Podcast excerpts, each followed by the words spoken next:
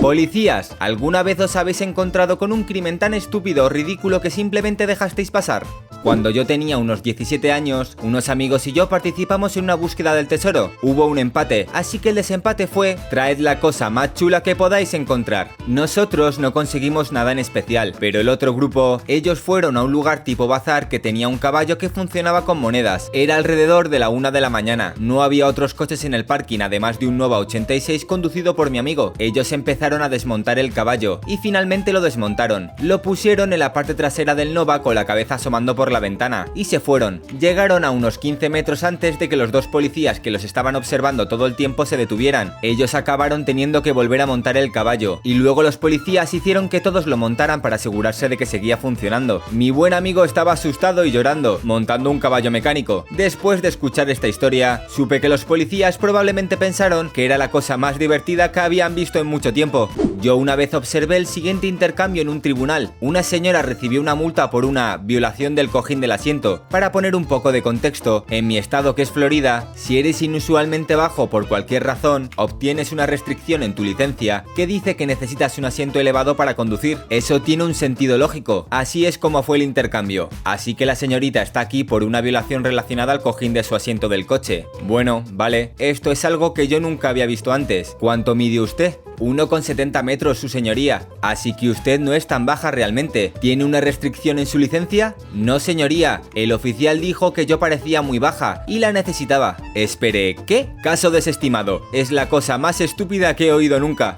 Yo frecuentemente dejaba pasar algunos casos relacionados a los controles de alcoholemia. Si yo encontraba a alguien durmiendo en el asiento trasero de su coche aparcado después de haber bebido, eso me demostraba que ellos estaban tomando una decisión de no beber y conducir. Así que yo a menudo cogía las llaves del coche o llevaba a la persona a su casa, pero arrestarlos me parecía mal. Nunca entendí esa ley. Si es invierno y hace frío, el bar cierra y no tienes dónde ir, ¿qué se supone que debes hacer? Me parece bien el recompensar a la gente por tomar la decisión de no beber y conducir. Hace mucho tiempo, en una vida muy lejana a mi vida actual, tuve una desagradable adicción a las sustancias, pero llegó un momento en el que me dejé de eso y llevaba tres años limpio. Mi amigo había estado aprendiendo a ser un artista del tatuaje y me preguntó si yo quería uno. Para devolverle su amabilidad, le llevé un pack de cervezas y algo de tequila. Después de unas tres horas en las que él me atrincheró con la pistola de tatuaje y se acabó la mayor parte de la cerveza y el alcohol, se nos ocurrió el plan. Íbamos a ir a la ciudad y conseguir algo de sustancias. No tardamos mucho y la conseguimos. Encontramos un parking tranquilo y con poca luz para entrar y consumimos las sustancias. Sacamos el equipo y empezamos. Él se preparó con mayor rapidez y lo hizo. Yo estaba fuera de prácticas y anduve a tientas un poco. En ese momento alguien llamó a la ventanilla. Era la policía. Bajamos la ventanilla y nos preguntaron si nosotros sabíamos dónde estábamos. Antes de que pudiéramos decir nada, el policía dijo, este es el parking de la jodida comisaría. ¿Sois unos jodidos idiotas? Se llevaron las sustancias y nos enviaron a casa. Y ahora llevo 13 años limpio gracias a ese policía. Una motocicleta me pasó acelerando justo cuando yo estaba a punto de salir de la interestatal. Luego el tío redujo la marcha y se marchó como un listillo arrogante. Volví a incorporarme y le perseguí a pesar de que yo no tenía ninguna posibilidad real de alcanzarle. Él siguió huyendo incluso después de que yo pusiera las luces y las sirenas, e incluso él intentó salir en la siguiente salida para perderme. Le perdí la vista al llegar a la rampa porque bajaba la carretera en ángulo. Al llegar a la salida tuve que frenar bruscamente porque él estaba en medio de la carretera. Él había perdido el control al intentar girar hacia la calle. Se levantó mientras yo salía del coche y tenía el casco en la mano. Saqué mi arma y le ordené que se tirara al suelo, pero él estaba demasiado ocupado golpeando el casco contra el pavimento gritando repetidamente, estúpido, estúpido, estúpido. Le llevé a la cárcel, pero no le acusé de un delito de evasión de la autoridad. Me imaginé que su moto destrozada y las elevadísimas primas del seguro probablemente evitarían cualquier otra travesura relacionada con las motos en el futuro.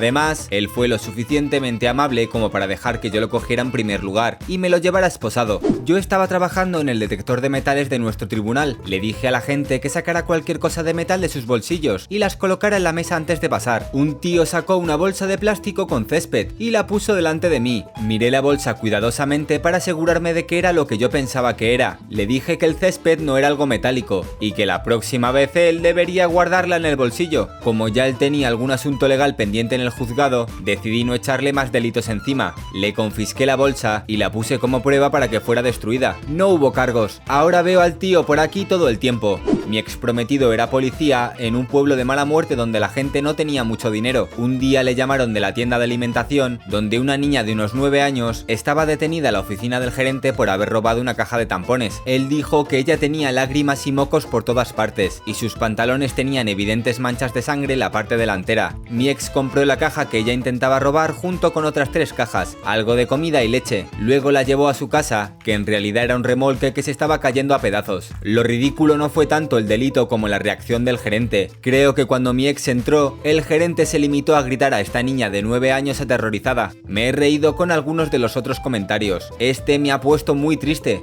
No soy policía, pero me gustaría agradecer a uno por dejarme ir. Yo estaba conduciendo a casa desde el trabajo y estaba atascada en el tráfico. Yo no tenía que orinar cuando entré en el coche, pero cuando estaba a punto de llegar a la rampa de salida, sentí que estaba a punto de soltar el trueno que se acumulaba en mi vejiga. Mi casa estaba a unas 2-3 calles de la rampa de salida de la autopista y a mitad de camino de una colina empinada. También había un colegio comunitario, un centro comercial y un instituto en la zona cercana, por lo que la intersección que llevaba la colina era una notoria trampa de velocidad. Yo estaba prestando más atención al inminente tsunami que al coche de policía en la intersección cuando el semáforo se puso en verde. Luces, sirenas y yo ya estaba a punto de llorar. En este punto ni siquiera me importaba la multa, ya que literalmente yo podía ver la puerta de mi piso y corría el riesgo de desatar las cataratas del Niágara en mi coche. Literalmente, yo nunca había tenido tantas ganas de orinar en mi vida. El policía se acercó a mi coche y yo no podía aguantar más. Le metí la cartera, el carné y el seguro en las manos y corrí hacia mi casa atravesando cuatro carriles de tráfico. Me dejé las llaves en la puerta y la puerta abierta. No me importó, yo tenía que orinar. Oí al policía entrar en la casa mientras yo estaba literalmente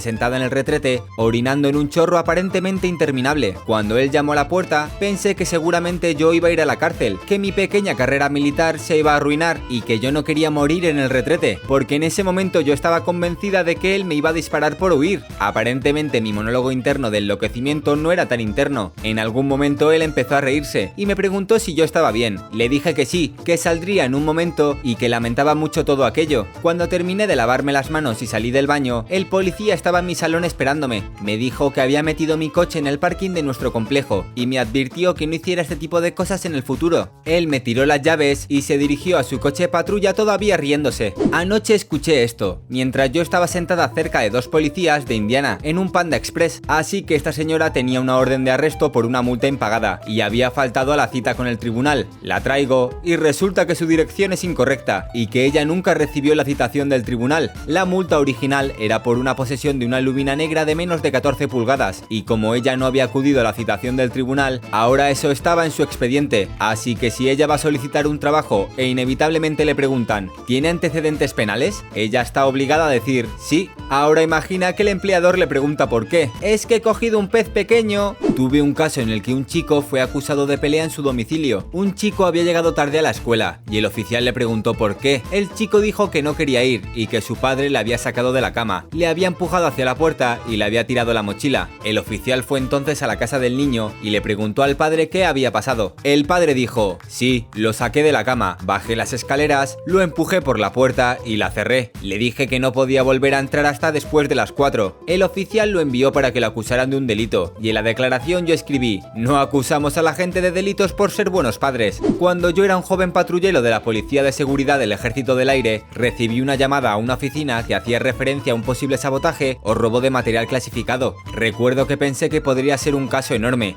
Yo pensaba en todas las preguntas que había que hacer y a quién había que llamar.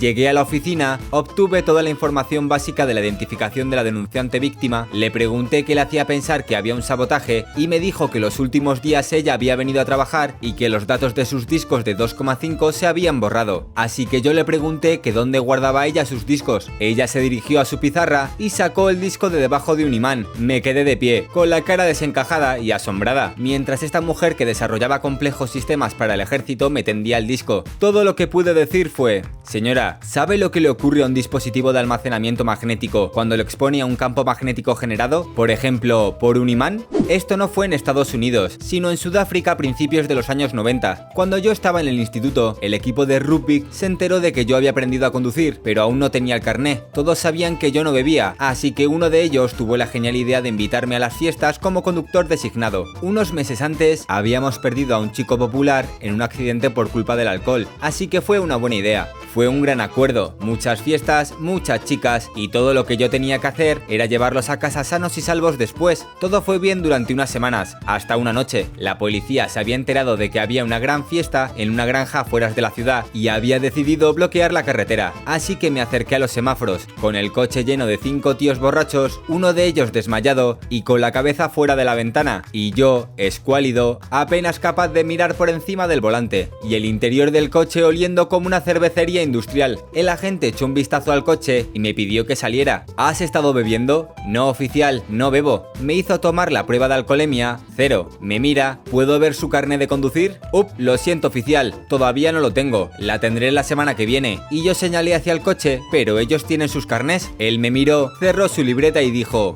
llévatelos a casa. La próxima vez que te vea, será mejor que tengas tu licencia. Muchas gracias por ver este vídeo. Si tenéis alguna historia similar, no dudéis en compartirla en los comentarios. Si os ha gustado el vídeo, darle a like y suscribíos para no perderos ningún vídeo más. El vídeo fue narrado por Chus y hasta mañana.